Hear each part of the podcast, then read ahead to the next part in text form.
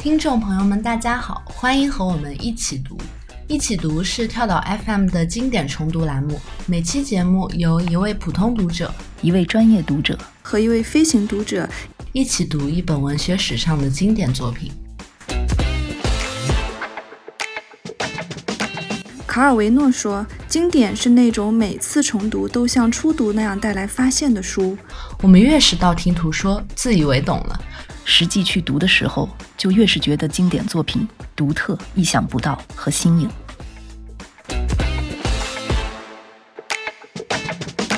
今年的十一月十八日是法国作家普鲁斯特逝世的一百周年纪念日。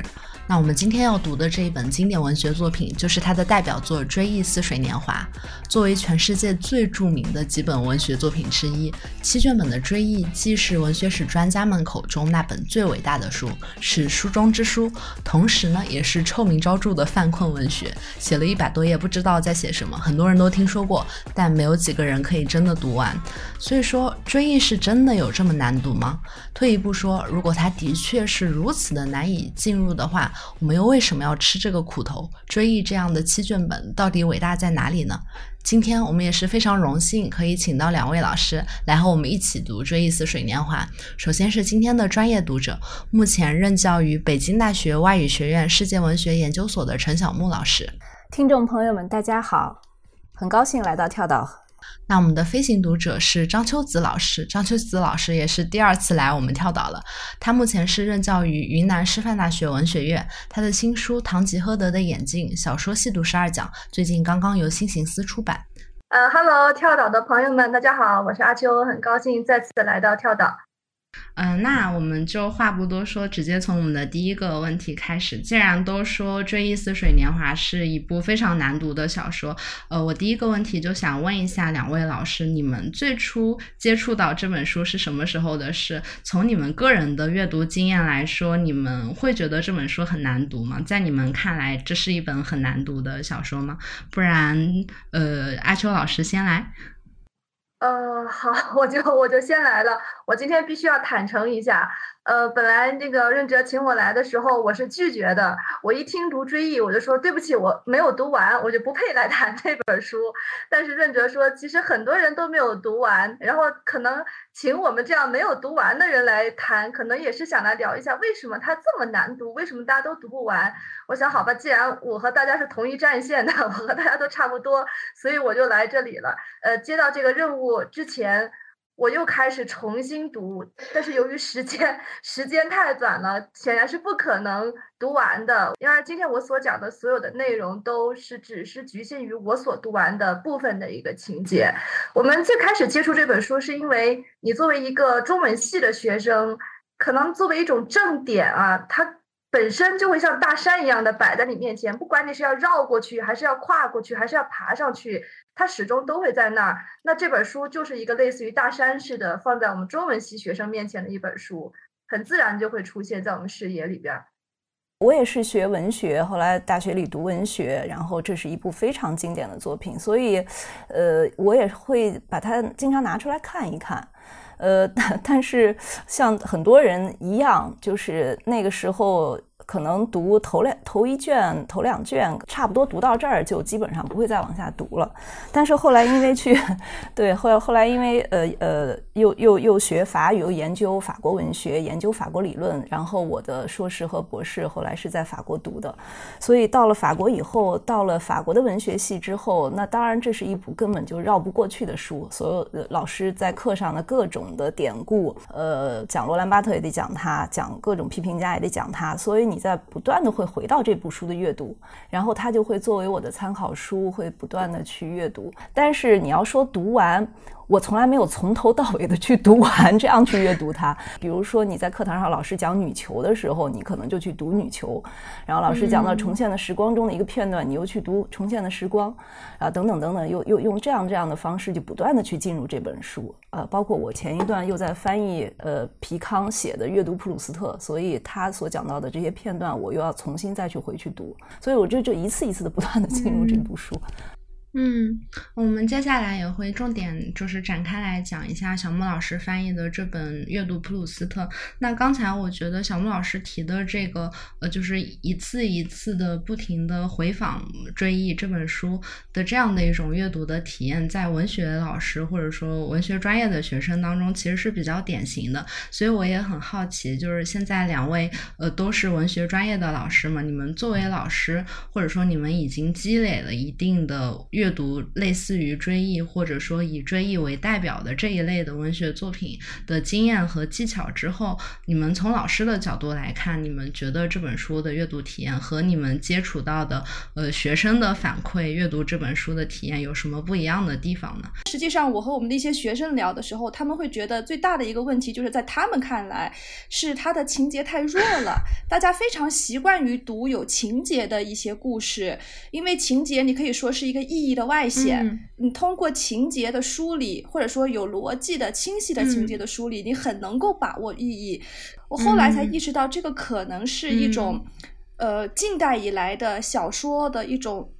就把我们训练出来的一种习惯而已。实际上，如果我们去读十八世纪以前的小说，它其实也是非常长的。他们都不叫小说，叫叫故事啊，非常长，东拉西扯的。比方说那个像那个斯特恩的《象敌传》，还有《堂吉诃德》《巨人传》。其实，如果大家真的去读的话，会发现他们首先都是很长，而且他们的情节也是东拉西扯，不存在一个连续的、完整的、清晰的结构。所以我后来意识到，我们现在为什么那么习惯于小说有清晰情节，这是一个十九世纪以后形成的阅读阅读的习惯，或者说当时的小说都这么写，就让我们以为小说总是这样的。但是我们忘了，小说之前不是这样的，可能二十世纪以后也不是这样的。只是大家习惯于读十九世纪以后大家驯化驯化出来的那种小说的体力或者范式了。嗯，呃，对，秋子老师说的挺好的。呃，我尤其是觉得现在再去要求我们的学生去读这样的作品，其实不是太现实。大家现在阅读的时间，第一特别少，第二呢，它有各种各样获得信息和知识的方式。呃呃，就是呃，社交媒体、网络不同的这个知识渠道，呃，给他各种各样的，呃，而且他要读的东西也在也在呈几何基数的这样激增，所以，呃，我觉得这样一部作品的阅读是非常奢侈的啊。如果你有有这种奢侈的时间进入这部作品，其实我觉得这部作品并不难读，因为这部作品恰恰是不诉诸于知识，不诉诸于。理性，或者说它不诉诸于你前期的所谓的，呃，刚才呃呃润哲也讲到文学素养啊，或者什么文学积淀，我恰恰觉得这是一部诉诸经验的作品，尤其是我们有了一定的生活经验，我们有了一定的呃，随着时间的流逝，我们对生活的感知越来越丰厚的时候，其实这部作品是非常容易进入的。这是一部呃，可以说放下了所有的傲慢主观。呃，或者一种庸俗社会学上的经验，真正的进入到逝去的人生和如何复现我们真实经历过的所有那一切的生命的细节，这样的一部书。嗯，一一会儿我们可以具体展开聊一下普鲁斯特是如何围绕着。感觉或者说个人的经验来复现一个人的生命的，我这里想接着刚才秋子老师提到的这个十九世纪的小说来聊一下，因为我们知道追忆它刚好是出现在十九世纪结束、二十世纪刚开始的这个呃世纪之交之后的这样的一部作品，那这其实是一个非常有意思的时间节点。呃，回到我们今天的主题，就是关于呃阅读追忆这样一部经典的时候所感觉到的这种。极大的困难，我想就是我一直相信，就是你要破除经典难以进入的迷思，最好的办法就是去解构经典被经典化的过程。也就是说，我们一定要记得，不是每一本经典刚出来就成为文学史上的经典。所谓经典的文学价值，很多时候都是被建构的产物，不是说它不存在，但是它经历一个过程。那普鲁斯特的《追忆似水年华》其实是一个非常好的例子。我们现在说到追忆。都知道它是法国文学史上最璀璨的明珠了。但是事实上，这部作品刚刚诞生的时候，根本就是呃不是那样被承认的啊。这里其实就有一个那种大家特别喜闻乐见的文学史上的那种退稿的故事。嗯，就是说，呃，《追忆》的第一卷刚写出来的时候，普鲁斯特是投稿给了《新法兰西杂志》。这个《新法兰西杂志社》，它其实就是后来呃现在法国最大的这个文学出版社盖利麦很的前身。然后普鲁斯特投稿了，结果就是遭到了无情的拒绝。那这个拒绝他的也不是随便什么，就是有眼无珠的编辑啊，是包括大作家纪德在内的一个非常专业的审稿团队。那呃，我还有另外一个例子，比如说后来普鲁斯特通过种种的运作啊，然后让他的这个追忆的第二卷获得了一九一九年的这个龚古尔文学奖，也是法国一个奖励新人的文学奖喽。那当时是恶评如潮，大家都就是非常觉得这个奖颁的很不公正了。那我我想抛开这些传奇啊，或者说八卦轶事的一面来看的话，这些故事它起码可以说明二十世纪初的那些专业读者们，他们也没有看出来《追忆》这本书它到底好在哪里。我想就光这一点，它对于今天。一百年后的我们这些在阅读《追忆》的时候感觉特别挫败的普通读者来说，起码可以算是一种安慰吧。所以我也就更加好奇，这一百年间到底发生了什么，让大家对于普鲁斯特的《追忆》的评断，或者说我们对于他的印象发生了这样大的转变。呃，对，就是我觉得我们对文学史的接受，呃，或者 对文学史本身去经典化一个作家，或者去忽视一个经典，会去重新发现一个作家，这样的呃，最后变成传奇的这样的 描述呢，有时候它会 比较笼统。其实，呃，这种事情呢，都是要呃具体的个案具体去分析的。呃，那么从普鲁斯特的这个例子来讲呢，其实普鲁斯特长期以来，他在文学界，在他所生活的时代的那个文坛呢，他其实是一个呃花花公子的形象，或者说是一个混混文学圈的，或者说混沙龙的 这样一个文学爱好者的形象。就是他在出版《追忆》之前，没有没有任何就是。可以说正式的作品或者像样的作品。那么在他呃写《追忆》之前，他发表过《欢乐与时日》，是一个散文诗啊。然后还发表过一些文章，呃，比如说他翻译呃罗斯金这个美学家的书的时候，他会写一个序言，就是这样的一些很短小的东西。当然写的非常有他个人的风格，但是大家对这种风格有时候是持嘲笑的态度，觉得他非常的配当秀，句子写的非常长，而且有点这个花团锦簇、不知所云，就是对他一直都是这种非常负面的评价。所以本身其实记得当时对这个书的拒绝，不仅是因为。这个书非常特殊，非常奇特写的。比如他开头写睡觉这件事儿写了三十页，就是这就是完全是有点开玩笑的意思。呃，当然他也觉得普鲁斯特是一个喜欢标新立异，喜欢。喜欢去故作惊人之语，或者他知道普鲁斯特有一种野心，但另一方面，普鲁斯特在文学界又有一种这样挺不好的名声。当然，也有一些作家是非常支持他的，是非常力挺他的。我如果做一个大致的这个描述啊，就是普鲁斯特为什么在五十年代之前，他的书的重要性没有被一致的认识，或者说他是非常有争议的，是因为我们看看他那个时代哪些作家被经典化。嗯，比如说我们看看二十年代、三十年代是哪些作家的天下。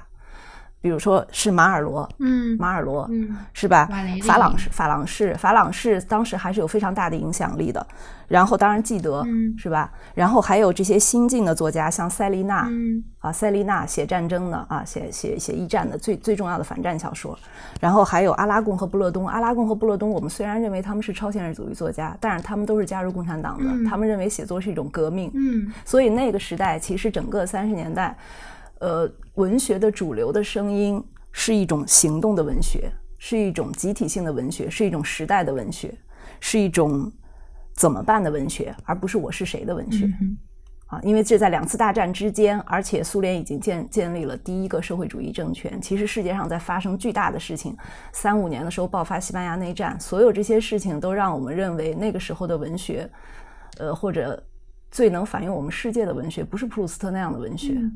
其实普鲁斯特的重新阅读是到了二战之后，虽然二战之后我们会反思奥斯维辛之后写诗是野蛮的，但是恰恰也是在二战之后，在一个和平的年代。然后再重新去回顾之前的写作，以及新一代的作家还没有成长起来的时候，新一代作家是指，比如说新小说派的这些作家，他们的集体出现基本上是在五十年代末，啊，而普鲁斯特在在五十年代的时候有一件有有有有非常重要的关于普鲁斯特重读普鲁斯特的事件，这个事件就是他两本生前没有发表的作品的出版，一九五二年是他的这个呃让桑德也让让。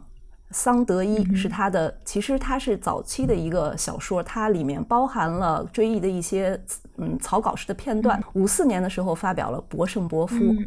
这两部作品是他身后身后出版的。而这两部作品的出版，其实对重读普鲁斯特非常的重要。为什么呢？因为在让桑德伊这部自传体的小说里，他大量的写到德雷福斯事件。所以当时的人发现，普鲁斯特绝不是那个不问政治的人。嗯，其实他跟他的时代的联系非常紧密。另外，像《博圣伯夫》这样的作品，其实它是比较容易当做文学评论集。这里面表现了非常深厚的对文学的见地，以及他在写作之前他要树立的自己的文学价值和文学观念。嗯，但这些作品其实在他生前是没有发表的。啊，所以其实。普鲁斯特的整个的阅读接受，一个是跟时代有关，一个是跟他对他的一个重新阅读和整理，作家去世之后对他的一个呃总体作品的梳理。呃，有关的啊，谢谢小木老师帮我们梳理了普鲁斯特的，嗯，这接受史中的几个关键的节点。所以说，呃，一个是战后到六十年代的这种社会心态的转变，还有一个就是包括博胜伯夫在内的一些作品的出版，让当时的人们开始重新呃认识普鲁斯特。呃，博胜伯夫这本书，我们接下来应该也会展开谈。那刚刚提到的这个德雷福斯事件，可能要稍微补充一下，这个是十九世纪末。发生的一次呃轰动全法的一个诬告案，那个主角德雷福斯是一个犹太军官。那当时包括左拉在内的很多法国的大作家都有为此事发声。那阿秋老师这边关于文学界对于普鲁斯特的认识的转变，还有什么要补充的吗？嗯，其实因为我自己看书很杂，我比较喜欢看科普还有科学方面的书。我特别想用一个科学方面的一个名词来解释这个变化。呃，对我的整个就是认识论里面影响很大的一本书，其实是那个美国的一个科学哲学家叫托马斯库恩的那个《科学革命的结构》那本书。就从那本书里面，他才提出了范式那个词。在某种程度上，好像科学的这种进展和文学的进展有高度的这个相似。就举一个例子。他说，科学的这种过程，并不是像我们想象的啊，我要去积累一个科学知识，然后越积越多，人类就从无知变得有知，变成了一个启蒙的状态。他说不是这样的，科学的知识不是一个积累的活动，但是科学的知识类似于是一个范式的出现，然后又消亡。在科学的发展的过程中，人们会在一个时间段内去拥护或者推崇某个东西是真理。比方说牛顿说的那个东西是真理，但是突然就会出现一两个人开始否认牛顿，然后从那一两个人开始又会衍生出或者说逐渐的生长出更多的反对者来，他们又构成了一种新的学说，而这个学说就把以前的那个学说给压倒了。我觉得在文某种程度上，文学的发展是非常类似的。我刚刚一直在讲这个传统的小说，它好像有那种。传统的写法到了十九世纪，突然又变成另外一种写法，大家都去那么写了，就类似于十九世纪 在呃文学界出现了一种牛顿式的写法，就大家都按那种情节的紧凑，然后跌宕起伏来写，像巴尔扎克那样的写法，所以它就相当于一个范式的出现，在这种范式的高压或者它的光辉之下。那种其他的范式，刚刚露头的不一样的写法，像刚刚老师说的这种像写自己的这种写法，就被那种强大的巴尔扎克式的范式给压倒了。我觉得这还是一个人类认识论上范式之争，就是某种新的东西出现再消亡，再出现再消亡这个过程。所以科学好像和文学的发展有非常迷人，但是又非常微妙的某种相似之处。我是这么来想这个问题的。嗯，有意思。那刚才两位都提到了《博圣伯夫》这本书，这本书呃，对于我个人在阅读普鲁斯特的这个历程的也是非常重要的一本书，因为我是法语系的学生嘛，然后像我这种学生，我肯定就不会去主动读 这样一本非常长，然后听起来就很难读的书。但是博圣伯夫不一样，然后他是呃，我们后来学这个法国文学批评，它是作为一个文学批评的论文集这样一个文章，这样一个 essay，然后来要求你去读的。所以我觉得可能我我第我真正接触普鲁斯特是从博圣伯。夫开始的，所以今年夏天看到小木老师，呃，在那个法国使馆的一个活动里，他当时是呃有帮助翻译了一本非常重要的普鲁斯特研究的著作，是这个加埃坦皮康的阅读普鲁斯特 Lecture de Proust。然后我看到这本书的介绍的时候，我就非常的惊讶，因为当时的这个介绍是这么写的：他说皮康抛弃了从作者生活和作品之间的关联性来评估追忆似水年华的方法。是当代批评界重新发现普鲁斯特的开端。我很惊讶的是，这个事实上就是普鲁斯特他本人在《博圣伯夫》这本书里的观点呀。就是可能要补充说明一下的是，这个博圣伯夫他的全称，呃，他的原名是贡特桑伯，三伯是一个呃法国的批评家，然后他倡导的是一种实证主义式的，就是要把呃一个作家的生平和他的作品联系起来。换句话说，你要理解一个了，你要了解这个作家他是一个什么样的人，你才能去理解他的作品。但是普鲁斯特是反对他的这样的一个观点的，他觉得作家在社会上的自我和他在写作过程中呈现出来的这样的一个自我，二者是不能挂钩的。那所以我想。请两位谈一下，就是《博圣博夫》这样一本，刚才小木老师也提到了，他的这个出版等于说是改写了评论界对于普鲁斯特的意识。这本书和追忆之间有着怎样的关系呢？就是这本书，普鲁斯特在这本书当中体现出来的这样的一种写作观，和他对于文学的理解，又怎么样可以帮助我们对于追忆的理解呢？我觉得刚才润哲介绍的这个方法也是挺好的一个阅读普鲁斯特的方法，就是从博圣伯夫进入普鲁斯特。其实博圣伯夫跟追忆中的一些内容片段有非常多的重合。虽然它是一部文学批评，但是比如说他在追忆中跟大家聊巴尔扎克这个这个场景，其实已经出现在了这个博圣伯夫中。也就是说，这部书中其实很多的素材，很多的这个。呃，类似的这个观点都会出现在《追忆》中，因为《追忆》是一部包罗万象的书，所以，呃，这这这部书，呃，我我觉得，因为我们这个呃节目的目的也是让大家去阅读普鲁斯特，所以别那个又又又推荐了，又怎么又多出来书要读了，大家都觉得很烦哈，就不是这么回事儿，就是它都是你进入这部书的方式啊，或者我们可以这样认为，普鲁斯普鲁斯特的一生只是为了写一本书。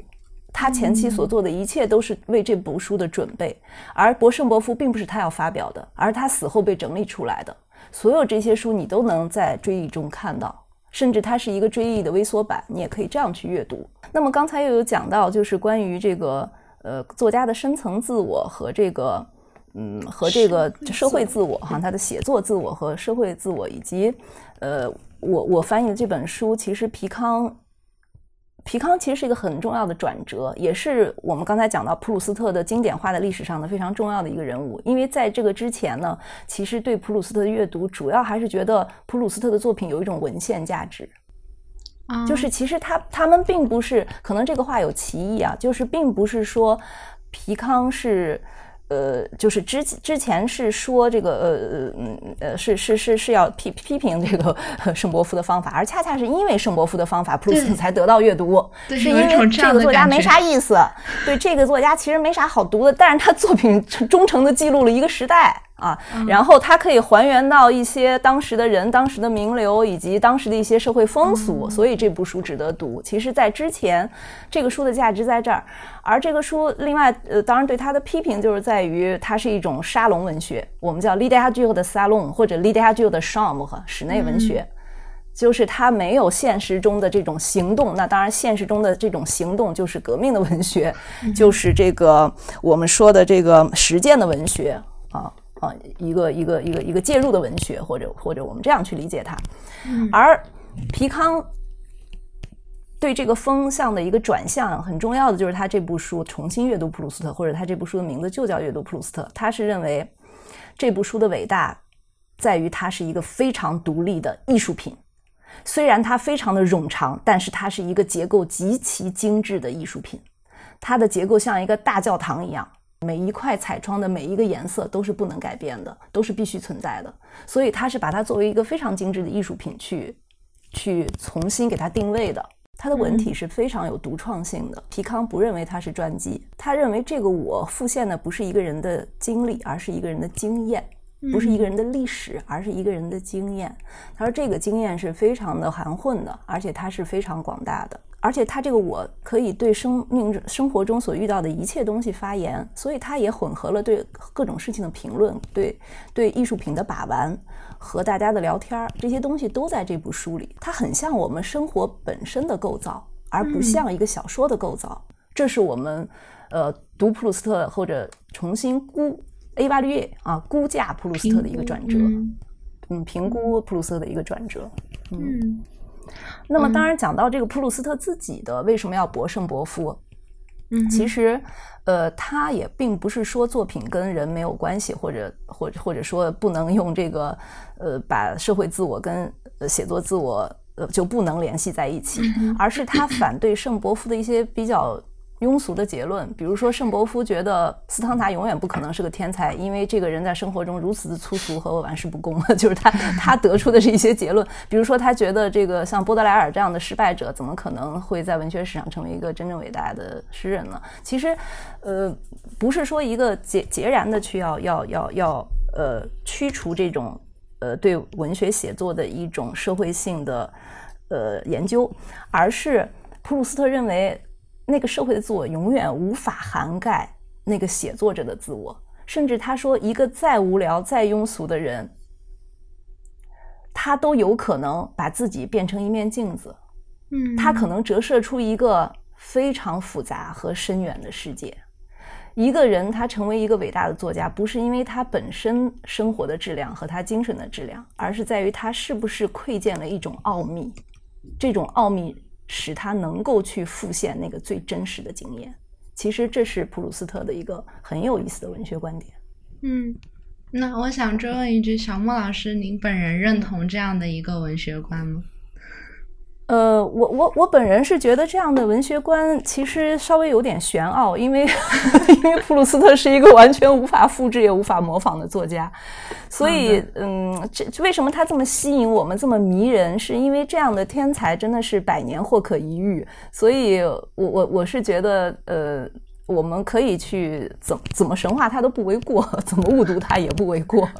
嗯，我刚刚听到小木老师在说的时候，我就觉得皮康他说那个普鲁斯特他的小说中的我是一个无人称的我，我就想到其实特别像《红楼梦》，因为《红楼梦》里边。嗯，就很多人都知道《红楼梦》，它有一个批注嘛，就是那个脂砚斋，也就是说，它不是一个单纯的某一个人的一生，而是很多人的一生被他用一种非常错综的、纵横交错的方式来呈现了。所以，这个我是一个总结，是一个很多很多人个体的我的一种总结。它因为人太多，经验的纵横交错，所以变成了无人称。就刚刚小莫老师一说，我就想到《红楼梦》里面这个脂砚斋和曹雪芹的关系来。呃，然后我再说一下这个。呃呃，就是《博胜伯夫》这本书，这本书我特别同意小木老师说，它是一个相当于是追忆的一个缩写，或者说一个扩展。因为我自己在重新读的时候，我发现里面有很多情节是高度相似的。比方说，在追忆的第一卷里面，他谈谈到过，呃，我睡不着觉，我的双腿就是很扭曲的夹着，就幻想出一个女人，或者什么，我来到河边，朝那个河水里丢一个面包，结果有一群蝌蚪就围到了面包边上。这这些细节其实，在两个作品里都有，就是在《追忆》里面也有，然后在《圣伯圣伯父》里面也有，所以《追忆》可以说是这个哦，《博圣伯父》可以说是《追忆》的一个一个凝缩吧，就很小很小的一个果核那个凝缩。那么呃，博圣伯夫他这个主人公被批判的这个主人公圣伯夫，他主要走的那个路子是实证的路子，就是这个人在生活里是怎么样的，他的社会环境是什么样的，他的时代背景是什么样的，甚至啊，我要去了解他，我要去跟他的亲友去聊聊一下，跟他的这些朋友啊亲族去聊一下，就是在一个作家的身上去寻找一个真实的个体。这种实证方法其实并不是当时少见的，而是一种时代主流，因为其实在呃十九世纪。的上半上半叶，实证主义影响很大，在文学界的影响也很大。除了在法国、英国也非常重视这个实证主义。嗯，像英国当时维多利亚时期的一些作家，乔治·艾略特他们基本上都是孔德的信徒，所以他们当时怎么去写小说？他们要去实地调查。比方说，艾略特要去写一个古代古代罗马的萨夫纳罗拉叛乱的一个事情，一个故事。他要真的去罗马去考察一砖一瓦，去翻卷宗，用实证的方式把一个已经死了几百年的人给还原出来。所以当时在英国，我不知道法国文坛是不是这样的，因为我对英国更熟悉一些。所以呢。圣伯夫他的这种考据，他的这种考据癖，可以说也是当时整个欧陆的一种风气。这种风气，它的问题就在于他太去追外在的一些信息和资源了。但实际上，我们人之为人，或者说，我觉得追忆这个小说的伟大之处，在于它使我们注意到，我们要对自己是关切的。而不是对外在是关切的，所以在那个在这个这个《博圣伯夫》里面，普鲁斯特不也提出了这个社会自我和这种真实的内在的自我？可能他更要求的是一个内在自我。这个内在自我，不管他外在是个花花公子，是个沙龙常客也好，是个不学无术，可能是一个期刊上的这种。呃，期刊上可能随便发表一些文章的这种闲云野鹤的人也好，不管他的社会自我是怎样的，普鲁斯特他谈到真正的天才只在于看他的作品，就是不要去挖他任何的黑料。我们现在好像总习惯去挖黑料，这种东西可能就是继承了那种实证主义的一个遗风啊，这是我想到的。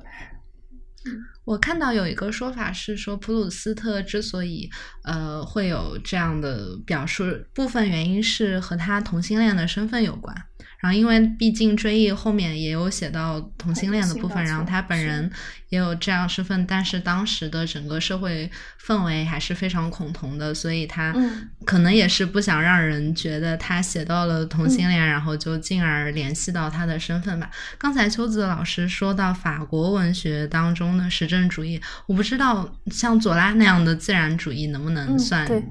是非常有代表的，是的，是的，非常有代表的。左拉的自然主义是非常有代表的这种实证主义的呃写作流派，而且他在十九世纪下半叶是占主流，嗯，呃很重要。对，他也影响到后面的法朗士啊这些作家。其实一直到二十世纪呃初，包括普鲁斯特的时代，其实都是呃相当主流的一种写呃写作观念。嗯，但是刚才我我觉得还想补充一点的，就是呃，普鲁斯特的这个呃非常重要的一点，就是他他的他的这个同性恋的经验，或者他整个的生活，因为他他的整个生活其实变成了一部书，而且是他站在一个已经死去的人的这样一个视角上去回顾他的一生，嗯，而且他在写作的过程中，其实他已经闭门不出了，就是这个人的上半生呢他在生活，下半生他就在写作，而且这部书的出现。他似乎也既有必既如此的有必然性，又有可能他不出现。比如说，如果他的母亲没有死，如果他死在他母亲之前，他是不会去写这部书的。但是他如果不写这部书，这部书是不是存在呢？其实普鲁斯特说的非常有意思，他他重现的时光里他说过，他说这部书一直都存在。他说，伟大的作家不是发明了一部作品，而是把它翻译出来。嗯，嗯是我把它写出来，但它已经存在在那儿了。我整个的人生，这颗种子在我心中萌芽，它生成一个非常充沛的、充满丰富的枝叶、营养丰富的枝叶的胚芽，已经存在我的心中。它就是那部作品。然后我终于有这个契机，把它这部作品实现出来。其实，我觉得这样的一种真实。这样的一种用生命凝结成一种作品的这种写作，其实是非常少见的。普鲁斯特不是一个职业文人，也不是一个从年轻时候就一步一步出小说的人。其实他根本不是这个意义上的写作者，所以这个真的是一个非常迷人的，也非常有魅力的一个一个文学史上的一个很独特的写作者的形象。嗯听上去感觉这样的写作者在今天已经非常难出现了。我也想，我也想补充一下，就听了小木老师说的，其实我们会发现，这种性的取向对于文学的这种创作的灵灵感来源，它的影响很大。像普鲁斯特后面的一个作家纪德，因为我我我自己上课的时候，我会专门讲纪德的那个小说《伪伪币制造制造者》。我就觉得，记得他为什么要写一个在形式上同样也是让人感觉到如此困难的小说？他甚至就宣称小说的好看是一种罪，我就是要把它写的难看，就是要让你们写不下去。他为什么有那么强烈的对抗性？他为什么要像呃德勒兹说的，我要去发明一种新的语法和语言似的要去写一部小说，用那样的规则来写？其实我想，可能根本上也是跟他的这个取向在当时受到了。某种压抑，他需要用一种文学的或者创作的方式获得一个宣泄，然后他要树立一种新的法则。所以，刚刚小木老师说普鲁斯特的性取向，包括他在小说里面写了很多性倒错的这些描写，也让我想到了纪德。我觉得这两个人似乎有某种相似之处。对我特别同意秋子老师啊。如果我们继续讨论这个话题，纪德其实就是一个非常典型的作家。他的一生，他的整个文学生涯，然后他从少年时代就有有的那种天赋，然后他一步一步的去写作品，然后他作品跟他生活的那种呼应。其实这是一个大作家，而且是一个比较常规的作家生涯。但是普鲁斯特不是，而且普鲁斯特其实是被记得拒绝了。他他他他，我我我自己是觉得，我自己是非常非常喜欢普鲁斯特的，而且我对他的喜欢是超越一个作家的喜欢。我觉得他的作品是超越文学的，就是超越我们一般意义上的课堂上的文学史上的知识传授上的文学的。我觉得这是一部充满真知的书。嗯，所以呃，我我想追问一句，小莫老师对普鲁斯特的喜欢，也是因为他的写作不那么有职业的色彩。嗯，其实我觉得你去读他的，他很多很多地方，就是我觉得这部书最了不起的地方是在于。他让我们去回顾自己的人生，嗯，就是我觉得这是一部，或者有时候甚至你觉得这像是我自己写的书，但是这不是一个很傲慢说我能写出这样的书，而是说他让我们去回顾、去审视我们自己的生活，我们我们到底经经过经历了什么？我们嗯，我们的经验中，我们的生命中哪些东西是最宝贵的、最闪光的、最给我们启示的？嗯，其实这个是。不断的在对对自己提出这样的一个问题的这样的一部书，呃，而且嗯，就是呃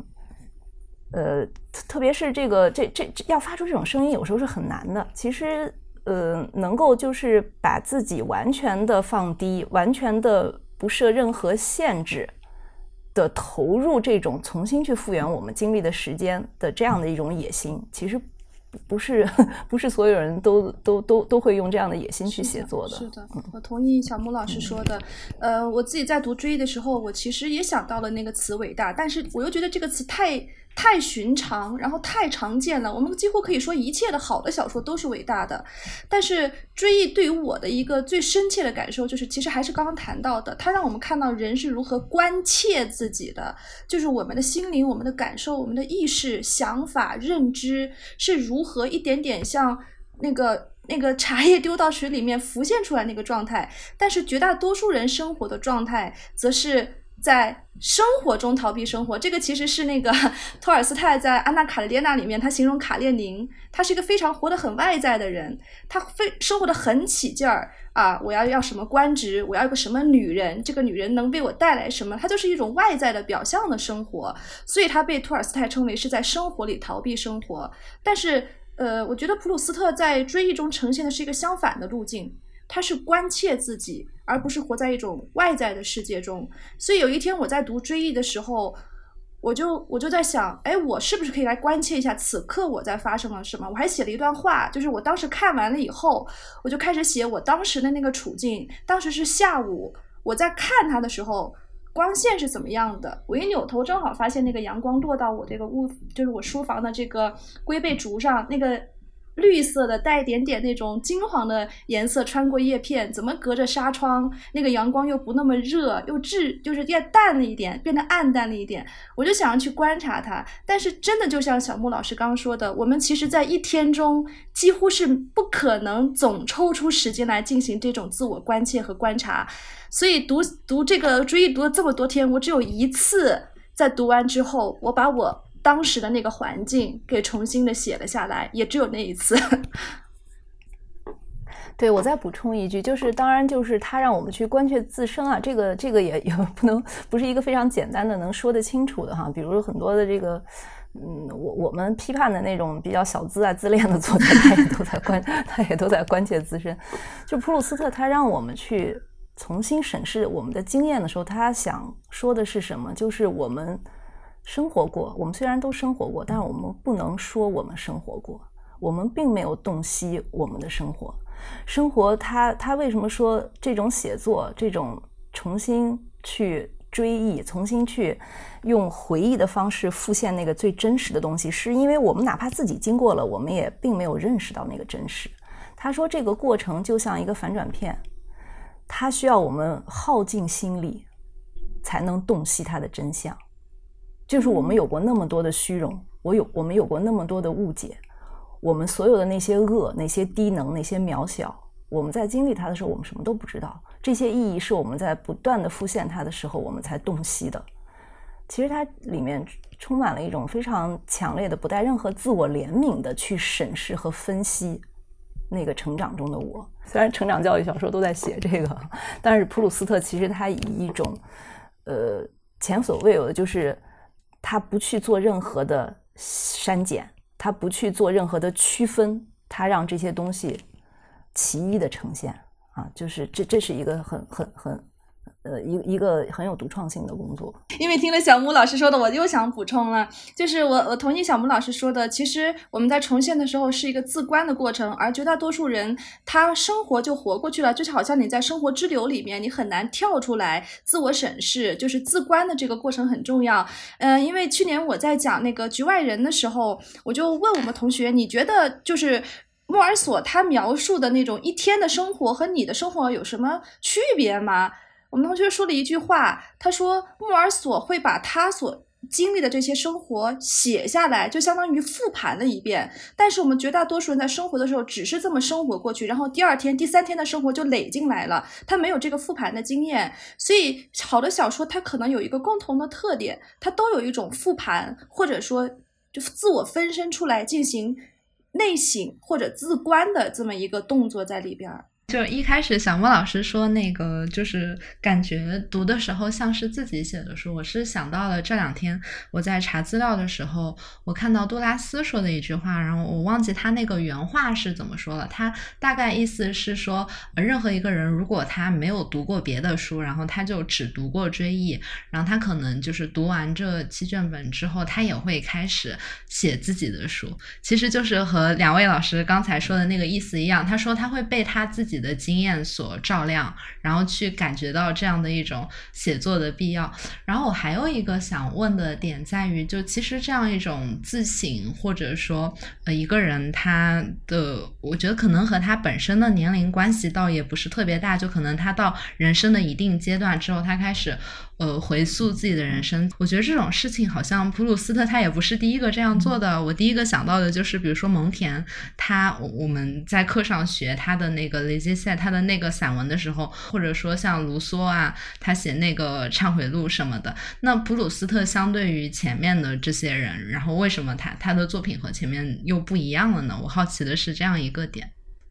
其实我觉得润哲说的很好，就是我我我我是。就是普鲁斯特这样的作家，我恰恰是会觉得他会跟卢梭、蒙田这样的作家，在我的心目中，呃，可能是那种超越文学的作家。就是或者说，我们从十九世纪之后，我们对文学和作家的理解越来越职业化，越来越是一种文学生涯，越来越是甚至到了二十世纪，这种文学奖的机制啊、出版的机制啊，然后作家一部部作品，我们如何研究作家的这这种种套路啊，就会就会让我们去。嗯，形成一种这个文文学的话语吧。但是其实我是觉得，我你你讲到的这个这几个作家，我自己都是特别喜欢。我觉得他们像一种精神的航标，就是他能给人的这种这种这种这种启示是嗯。呃超越一个完美的作品的，或者一个完美的一个小说作品的这样一个概念上的，或者一个能得奖的 完美的自洽的小说作品的虚构的自洽的完美的小说作品，其实，呃，当然这也有赖于我们对所有这些概念的发展的一种认识。就是普鲁斯特说过一句话，因为他是罗斯金的粉丝哈，他翻了这个《芝麻与百合》，然后他写了一篇序言，这篇序言写的非常有意思，叫《论阅读》。他说阅读。使把我们领入精神生活的门槛，但并不构成精神生活本身。他说，就是最好的书给我们的不是一个结论，不是一个一个一个一个知识，不是一个完美的故事，不是一个启示，不是一个预言。最好的书给我们的是一种激发。他说，最好的书会激发我们的精神生活，激发我们。自己思考的那种那种智力，他说呢，他说人有时候就像他说精神会经常得一种病，很多人都有这种病，就是就像一种身体上的一种功能失功能丧失，比如说他的胃其实是好的，但是突然就不消化东西了，他的胃本身没有任何问题，但是突然像出现一种惰性一样，他不消化东西。他说我们的精神。对，它是神经性的，或者是一种一种惰性，一种一种一种一种突发的惰性，使使他的这个器官突然不能用。而他如果总是不能再去启动这个器官，这个器官就真的衰竭了。他说，我们的智力生活、精神生活也是如此。他说，阅读起到的作用其实是激发我们自己的精神生活。激发我们自己的思考和反观，或者是像刚才秋子老师说的，去复盘我们的生活。他说，这个其实是精神生活，这个是精神生活，一种反思，一种思考，一种这个，一种更思辨的一种一种一种回顾。所以，其实他说，就像他自己，就是他可以不写追忆，但是这种智性生活在他的内心中不断的在萌芽成熟。当他去写这部书的时候，这个东西已经非常成熟了。所以，其实，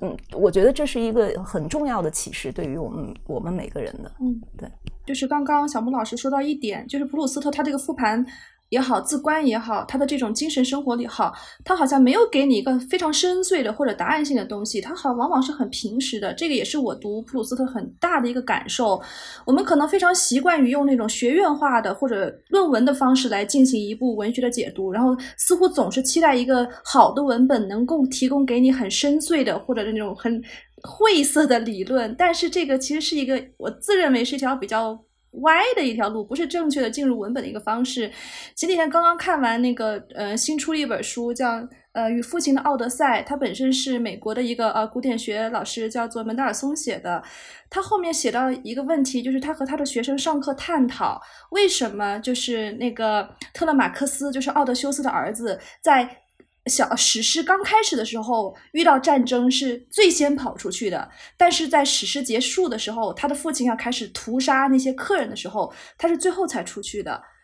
他问这个问题，最后给出这个答案来。我觉得可能那种学习惯了学院派解读的人会很失望，因为呢，他他的答案就是因为他成长了，他知道要审时度势，不要那么冒进了。这好像是一个非常朴实、非常质朴的东西，但是我。很被打动，就是我觉得这个文学解读到这一步，它的朴实，它的这种质朴，正好是与我们真正的人生的经历是相似的，而不是要用那种某某种理论或者晦涩的东西来给出一个深刻的道理。这个也是我想要的。其实这也同时也是我在读普鲁斯特时候很深切的一个感受。我觉得他似乎他给我一个很微妙的状态，就是。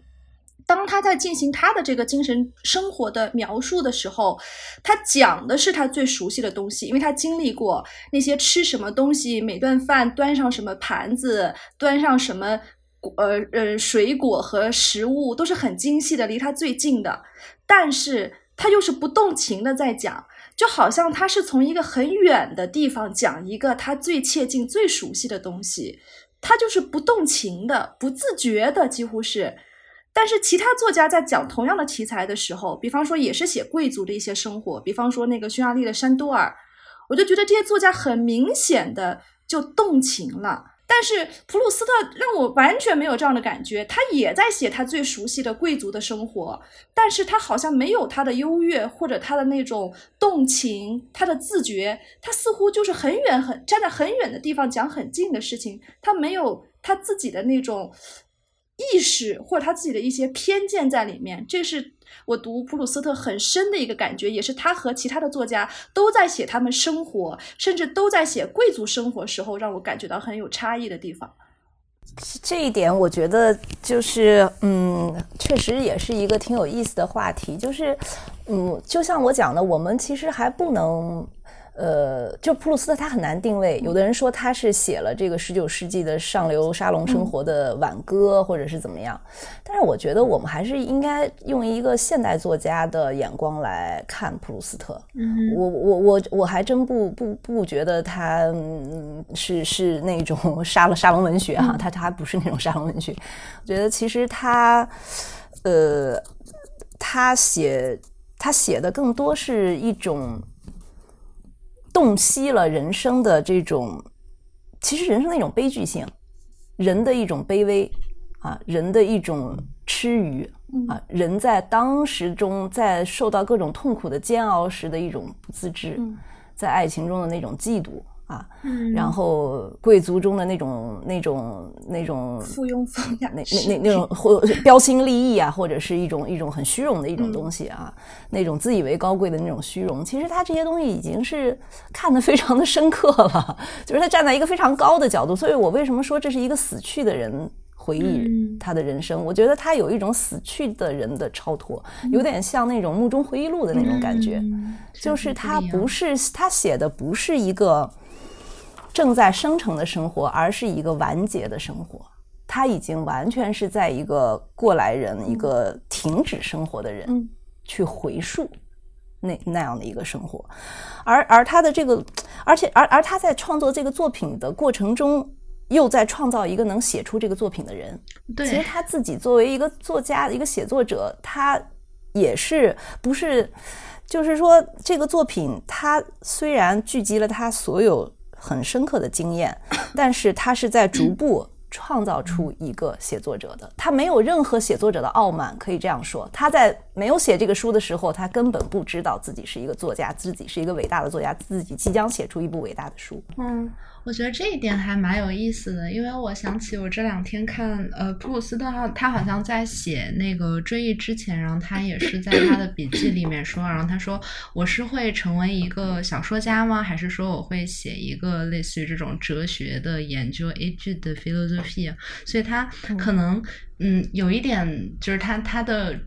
就是文学不一定是他实现。我我也不能说它存在一个这样的置业，或者说一个宏伟的目标，就是文学不一定是他命定的那个表达的途径。但是这本书写出来了，所以这本书写出来之后，它会超越那个维度，它更像一本人生的书。然后刚才秋子老师有提到说，这种远和近，就是感觉它特别的远，虽然他在说一个很近的亲身经历的事，我也感觉到这种模糊感。但是我感觉的那个点是从时间这个点来感受。因为这个书我读的时候，我最大的困难倒不是说它它意识流啊或者此类的，我觉得这个倒还好了。就是你进去了之后，你就跟着它的那个节奏去走嘛。但是我很迷茫的，就是我我不知道这个人到底在哪里说话。就是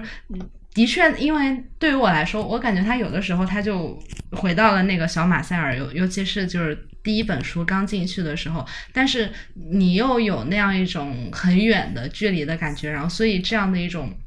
模糊的，就是他说的话和他描述的事情的这样的一个距离，他就让我特别的迷惑。尤其是在读中文本的时候，然后他没有法语中的那个时态的标记，所以我就感觉更加的困难。这个是我在读这个书的时候我所遇到的一个具体的困难。呃，其实我我我其实先。不想聊时间，我想聊的是我们为什么会关切时间？为什么你会在阅读的过程中关切，会关注到，哎，我到底在读到哪儿了？它在哪里？后来我在想，是不是有没有可能是因为我们本身是现代性的人了？我们现代就是现代性的，它 最重要一个体验是我们总是以时间作为坐标，但是在传统时代，人们可能是以地理的方位啊，我在哪个村庄啊，我在呃我在哪条溪流旁，是以空间方位来进行自我定义的。呃，我想举一个例子啊，前几天我有几个已经毕业的学生来来看我，他们都不在昆明。后来我们那天晚上聚完餐以后，有一个学生他就有点着急想走，我说你别走了吧，你那个你可以在昆明住一晚上，第二天再走。他说不行，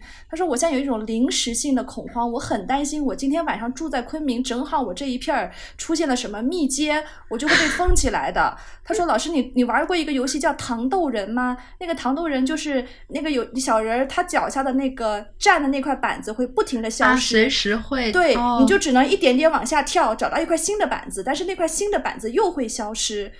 我后来就突然意识到，我们现在的这种生活的境遇已经把我们逼成了用短暂的、暂时的时间来感受问题了。呃，尤其是现在这种疫情，会让我们更用一种临时的方式，大家都是有保质期的人，对，有保质期的临时的方式来感受。所以大家在读普鲁斯的时候，我有时候可能会用时间会困惑。它的时间到底说到哪儿了？在什么时间段？也是因为我们本身进入了一个现代性的，甚至是临时性的一个阶段，我们太习惯于为我们每分每秒的存在标记出一个点来。但我自己在读的时候，我其实并没有特别深的感受，或者为为这个时间所困惑，因为我发现它除了时间还有空间，它的这种时间和空间往往是交织在一起的。而且它的空间还有一个特点，就是总会和某个人在一起，在斯万家那边。啊，在什么呃，在那呃，在少女们身边，就在少女们那边，他总是和人绑定在一起。这种绑定特别有古典的文学的色彩，因为其实只有在古希腊文学里面，我们才经常会看到标题里同时出现人名和地名。像这个古希腊悲剧家写的什么伊菲戈尼亚在陶洛人里，就是一个女孩在什么什么地方，就人。人的存在是和时间和空间同时绑定在一起的。那么后来我我在我在读的时候，我还想到一点，呃，我在想，在整个小说中，时间和空间最后汇入到什么地方？我觉得普鲁斯特他自己给出了答案，他说句子。就是时间和空间最后汇入到了句子里。他说：“我们句子的内容应该应当是非现存的无知，而不是原封不动的取之于现实。句子本身就是我们最美好的分分秒秒的透明的物质，就是一种一粒粒的明亮的晶体结构。”所以我在想，时间和空间最后可能汇入到了一种像晶体结构的句子中。当然，因为我不是学法语，我不懂法语。我想，这种法语的这种美妙，是不是也更能传递出普鲁斯特所谓的这种明亮的晶体结构？嗯，对，这个话题其实很重要。就是我们现在去，我们有各种方法去谈普鲁斯特，去研究普鲁斯特。那么现在，当然，其实学界。也有一个比较重要的共识，就是说这部小说是关于时间的，或者说这部小说尤其是在对时间的认知上达到了一种哲学高度吧。嗯哼。那么这部或者说这部小说是拆解时间的，或者这部小说是反向而行的去反思某种时间观或者历史观的。就是我我们今天看就是这部追忆，呃，甚至我们就说，因为时间时间性是现代性的一个核心问题。我们现代社会的非常核心的组织方式就是时间，这个时间包括计划，包括过去、现在、未来的发展，包括进步，包括实现一种对未来的期许啊。我们每一个现代人都是这样生活的。一个现代国家也是这样运行的。我们说五年计划、十年计划，每一个人要定学习计划。开学九月份，你就要定一个这学期的计划 等等。我们所有的课程设置，我们整个的现代社会的组织都是这样的一个计划性的。然后通过时间的这种线性发展，我们要取得进步，我们要明天的我要比昨天的我好，我们要不断的完善自己。其实这就是一种非常典型的现代性的时间观念。它通过黑格尔的这种这个螺旋上升式的这种历史进步论啊，或者我们说的这种唯物主义史观啊，历史的这种发展论哈，其实它在十九世纪它开始有一些批判，就是对现代性的批判，其实就是对这种线性时间观。和历史目的论的一种批判已经开始了。而普鲁斯特他的时代，其实他已经非常严重的感觉到这种东西给他带来的不适。其实普鲁斯特是一个。他，如果我们说他小说有什么重大主题，这是一个极其重大的主题。我们经常说他的小说没有什么重大主题，嗯哼，这也是他一开始被忽略的一个非常重要的原因。而普鲁斯特不断他的重要性显现出来，其实是在于我们对历史的思考在推进，我们对历史的批判在推进。所以，普鲁斯特有一种，他为什么去写回忆？他写死亡的东西，已经消失的东西，而且他让这些消失的东西根本不是用我们那种时间的方式去呈现。其实，在他那里，记忆是一种反抗的姿态。本雅明就是这么读普鲁斯特的。本雅明写的历史哲学论纲，本雅明是追忆的最早的德语译者。其实，很多很多的想法都是普鲁斯特给他非常多的启示。当然，就不用说普鲁斯特母亲的那种犹太教的那种。呃，背景以及关于犹太教的这种弥赛亚救赎的这种时间概念了啊。其实我觉得普鲁斯特写作的方式，如果用一个更精确的描述来说，或者他组织时间的方式，他为什么能让不同的意念和意识、不同时间空间的东西碰撞在一起？很重要的一点就是他用了一种感官的描绘，感官的描绘，就是普鲁斯特回忆的方式是，我现在闻到的一种气味，让我想起了那个时候的那个气味。就是感官所捕捉到的感官的材料和经验，它是非常平等的，它会同时出现。这个跟我们的理性逻辑和推理所论证出来的重要性、事情的因果是非常不一样的。就是比如说那个呃断花茶是一个例子，马德莲娜甜点是一个例子，其实有无数这样的例子。白色的苹果花，然后他听到的那个。马车的马蹄踏在那个方石块上的声音，他想到，比如说巴拉贝克的海滩，或者是教堂门前的石子路，是这些感觉让他串联起他生命中的有过这种感觉的那个时刻，而这种时刻会给我们组织起一种非常真实的经验，但这种经验跟我们日常描述的经验是如此不同，跟我们要去讲述的那个那个那个时间线的逻辑也非常不同。但它非常的真实，它是我们感觉自身的一种组织方式。所以其实，呃，普鲁斯特的意识流，他当然是用了很多的他自己钻研出来、他自己探索出来的一种一种技巧。它又是技巧，它又是他的一种认知，又是他的一种哲学，这些东西是联系在一起的。所以，如果我们说的深的话，其实。普鲁斯特在他的小说中包含了很多的这种哲学思考，而他表现在作品中的是什么？是他对整个时间的拆解。他不那样去看时间，他不那样去看人生。当他这样去拆解时间的时候，其实他消解掉了非常多我们认为的生命的意义。那么，生命的意义又是什么？就是他用一个极其复杂的，他从来不会直接跟你说这个事儿，但是他是写了一部无比漫长的寓言，他想说这个事儿，他提出了另一种看待生命的方式，另一种看待我们经历的每一分每一秒的方式。所以我觉得在这个意义上，呃，就像刚才润哲说到，普鲁斯特也在想自己如果不写小说，他会不会去写一部哲学著作？其实他受伯格森的影响蛮大的，就是这个。因伯格森写这个时间的绵延、时间与存在的这种，他他的当时的这种，呃呃，因为普格森也是普鲁斯特的表表亲嘛，啊，也是普鲁斯特的表兄，所以他，但是普鲁斯特自己否认，他觉得他，嗯，他有一套自己 完全与跟任何人都不一样的看待这个时间和生命的方式，他没有受任何某一个具体的哲学家的影响。嗯，刚刚呃，小木老师也提到本雅明。前段时间我正好在看本雅明的那个《写作与救赎》，他谈到一点，他说人的语言存在就是为事物命名。这句话好像呃很有点晦涩。我自己的理解是，其实就是你怎么为你身边的空间之物来命名的。所以在普鲁斯特的小说里面，他的空间的命名，他对空间之物的命名会多于他对时间的一个讨论。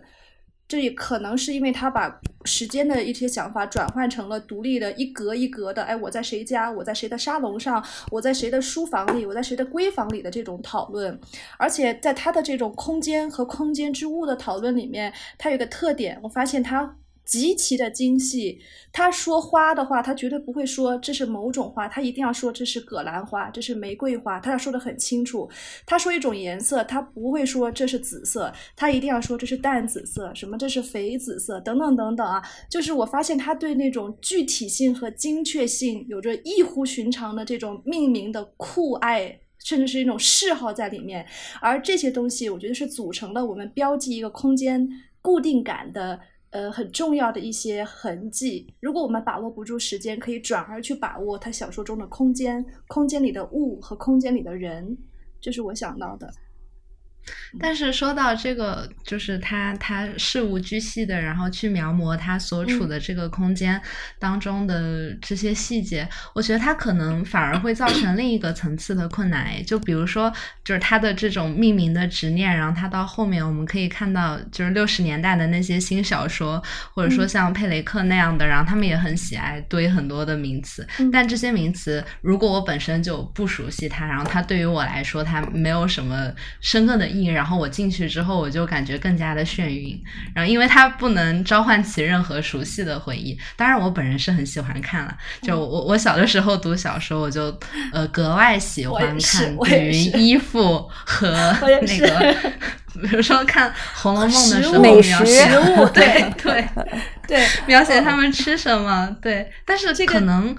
我觉得这个是不是就人和人不一样？我记得小的时候我们讨论，就有的人看到那一段就直接跳过，有的人会会去想象这样的名词它背后是一个什么样的实体。是这个这个话题特别有意思。我在那个十二讲里面专门讨论到这个小说里的这种物质的这种器物性的呈现，它的用意是什么？因为我和你小时候一样，我特别喜欢看小说里的这种美食。我最喜欢看的就是福尔摩斯，呃，不是福尔摩斯，是那个《鲁滨逊漂流记》里边鲁滨逊上对。到以后种了什么，养了什么，他会有一种满足感。对，后来我在想，我为什么会通过文字获得满足感？是因为我本身是八十年代陌生的人，我们那个时代其实没有现在的孩子那么丰富的物质，我们很多的物质的获得是通过文字来获得一种代偿性的想象和满足的。后来我在讲那个女作家，就是黑人女作家托尼莫里森。他写他小说的时候，他有一段访访谈，我印象很深刻。他说：“我为什么喜欢在小说里面写这么多大红、大绿、大紫的颜色，看起来特别的俗气？”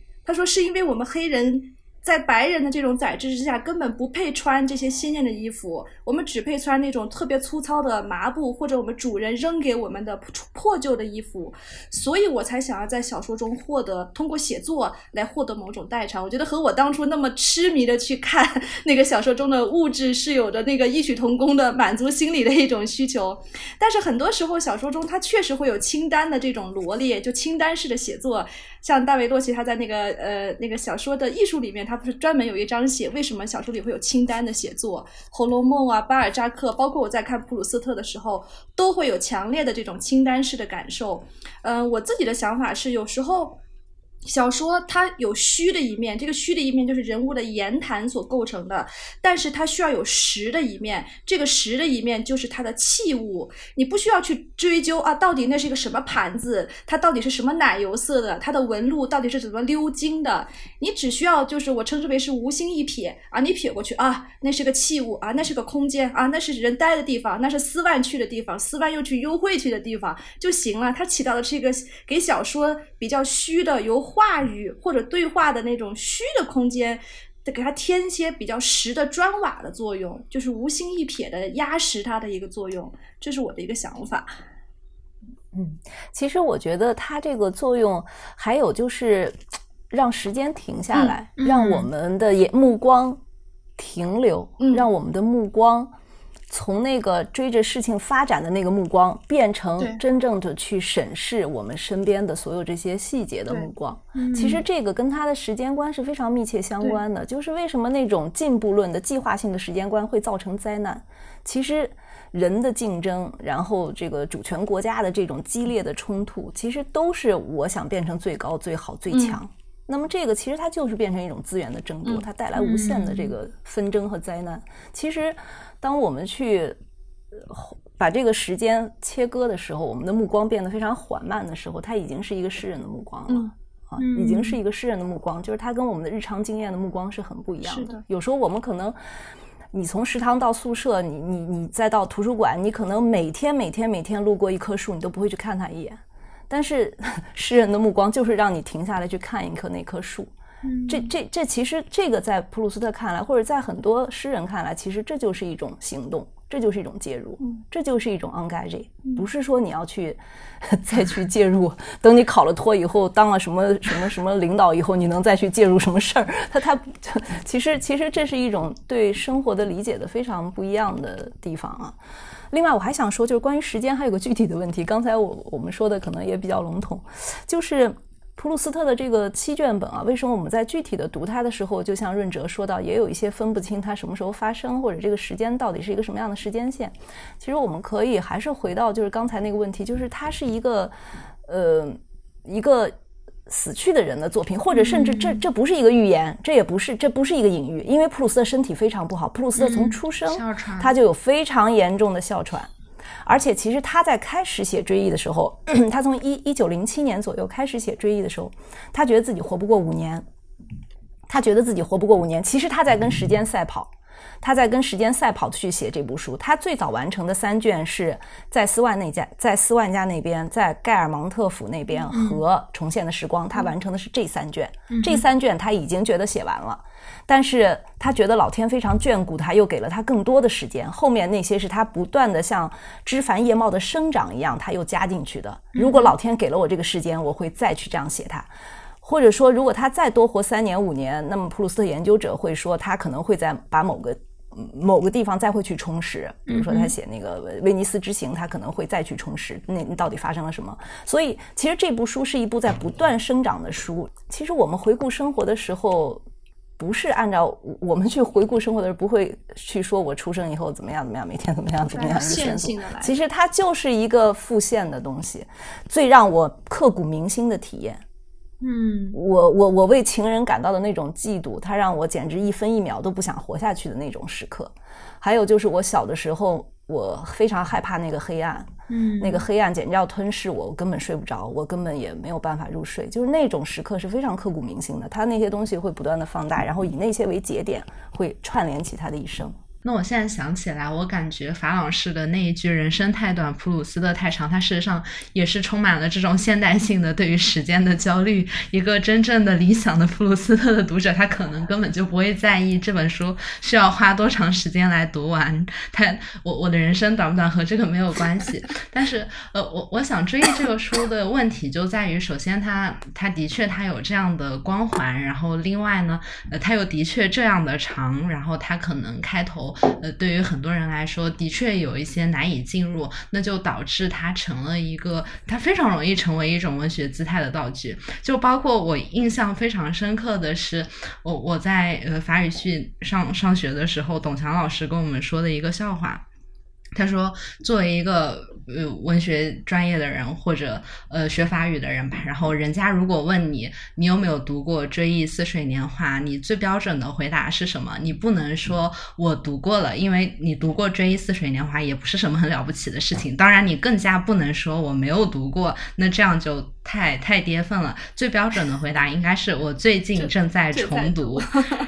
对对对，然后我就觉得，哎呀，他他他的象征。”性甚至它它所代表的这种意义，就是我读《追忆似水年华》，我是一个懂文学的人，这样的一种符号性的感觉已经大过了这本书本身，所以我就特别想，呃，具体的说一下，就是这样一个书，它其实你你不用被它的那个光环所吓到，你可以去直接的去读它，好像也没有什么那么困难的。然后我们也知道，呃，这个书，呃。事实上，因为它的这个长度，它在出版的过程中也有各种各样的节选本嘛。比如说，我们知道它在刚到中国来的时候，然后它的那个节选本的标题是叫《斯万之恋》，其实某种程度上也是有一些情节上的选取。我想听一下两位，你们觉得，比如说对于这样的一个七卷本的作品，然后我们从《斯万之恋》这样的，比如说节选本来进入它，是不是一个比较好的选择呢？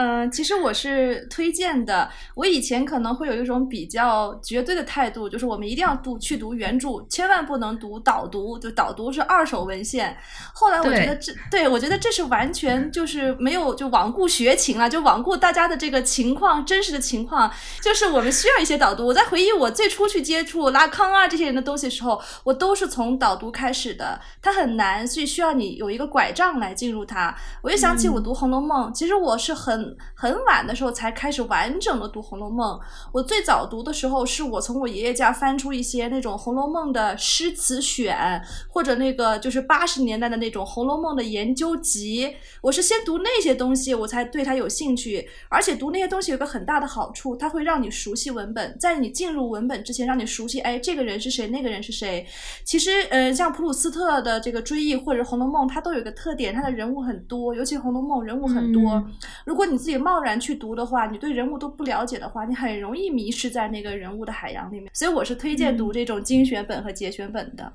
嗯嗯嗯，小木老师这边呢？呃，我我觉得就是，嗯，进入追忆的方法有很多很多，有非常多很好的方法。嗯，就是如果你对法国文化感兴趣，你对法国那种非常精致的那种礼仪、那种那种风雅的装饰、那个美好时代的一切方方面面的那种色香味异形。你如果是一个热爱生活的人，我觉得你都非常容易进入追忆。如果你喜欢在巴黎旅行，如果巴黎这个城市让你感到非常的美好，这些都是你读追忆的理由。啊，它它它就是还原了那样一种生活，那样一个时代。我觉得也可以通过看影视剧的方式进入啊，就是追忆，包括在斯万家那边拍过很多电影，我觉得有的也拍的挺不错的，就都是可以进入追忆的方式。呃，不在于你非要去。读这本书，把这本书读完，而且它尤其有意思的是，它可以从任何地方开始读起。我觉得，就是 因为它之之所以它它它它它它情节这么弱，它的它有坏处，但是它有好处。你应该想想它的好处，它的好处在于你从哪儿读，你都可以说，哎，我读了《追忆》了，对吧？你不用说我读完《追忆》了。所以我觉得这是一部。一直都可以阅读的书，我们还可以说我一直都在读《追忆》，这个是吧？所以其实，嗯，而且随着生活的，随着你自己阅历的增加，随着你自己经验的丰富，你会越来越体会到你读不到的东西。因为《追忆》并不是你你你读一遍你能得到一些信息，你读第二遍、第三遍你会得到更多的信息。它是一部需要解码的书。它是充满了精密的符号和编码的书，所以它会在不同的人生阶段给你不同的启示。我觉得不需要什么样任何畏惧，因为最好的书它永远都是直通你的心灵的书，一流的书永远都是道不远人的书。你一定会在不同的阶段，你不同的，无论你处于什么样的一个状态，什么样的一个成长的阶段，甚至什么样的一个文化水平，我觉得追忆都会给你带来营养。